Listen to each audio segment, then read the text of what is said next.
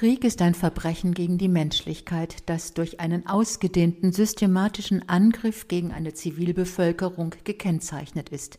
So sagt es das Völkerstrafrecht. Doch die Liste der Verbrechen gegen die Menschlichkeit ist lang, und Afghanistan gehört dazu. Fast die Hälfte der 38 Millionen Menschen in Afghanistan benötigen humanitäre Hilfe. Jeder dritte Afghane weiß UN-Angaben zufolge nicht, woher seine nächste Mahlzeit kommen soll. Fast die Hälfte aller Kinder unter fünf Jahren werde in den nächsten zwölf Monaten voraussichtlich unterernährt sein. Wie viele von ihnen werden sterben?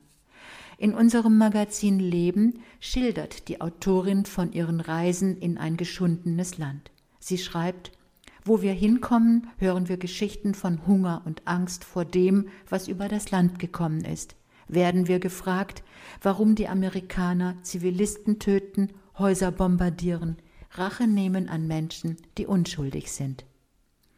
Krieg ist ein Verbrechen gegen die Kinder. Armut und Hunger wird überall dort, wo sie Krieg erleiden müssen, ihre Zukunft sein. Kinderrechte sind Menschenrechte, universal und unteilbar. Doch auch davon sind wir weit entfernt.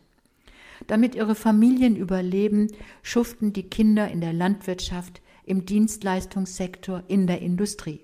Sie arbeiten als Viehhirten, Ziegelbrenner, fliegende Händler, Erntehelfer.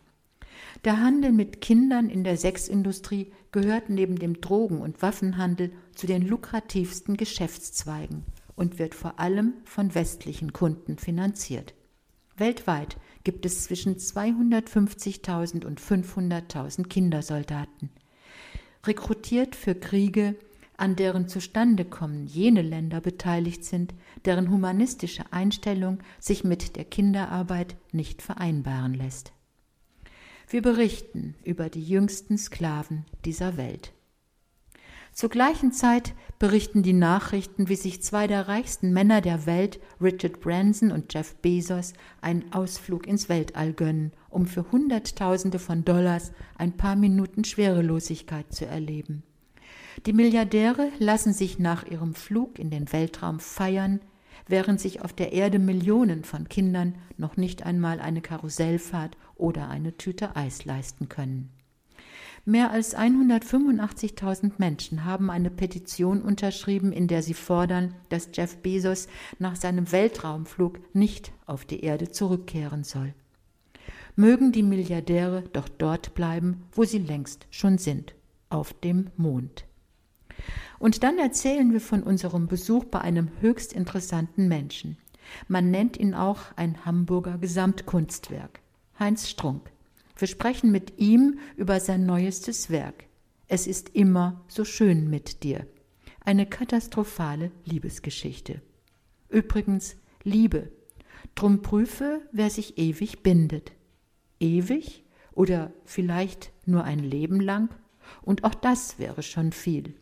Und diesem extra Leben verrät die Psychologin Eva Flodarek, wie die Liebe bleibt und was sie verjagt.